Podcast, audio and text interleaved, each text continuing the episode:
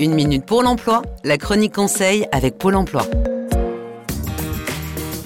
J'ai bientôt un entretien d'embauche et je me suis bien renseigné sur l'entreprise et le poste. Mais Camille, comment je peux faire bonne impression pendant l'entretien?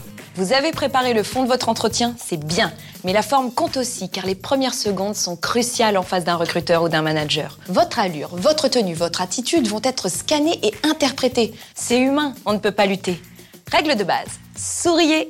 Effet positif, assuré. Ensuite, regardez votre interlocuteur dans les yeux. Effet sûr de soi. Assis, le dos bien calé, confortable mais pas rigide. Les bras où vous voulez, mais surtout pas croisés.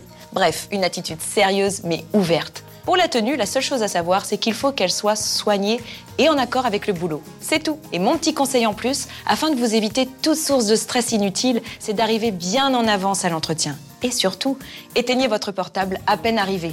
Allez, bonne chance C'était Une minute pour l'emploi avec Pôle emploi. Plus d'informations sur le site uneminutepourlemploi.fr.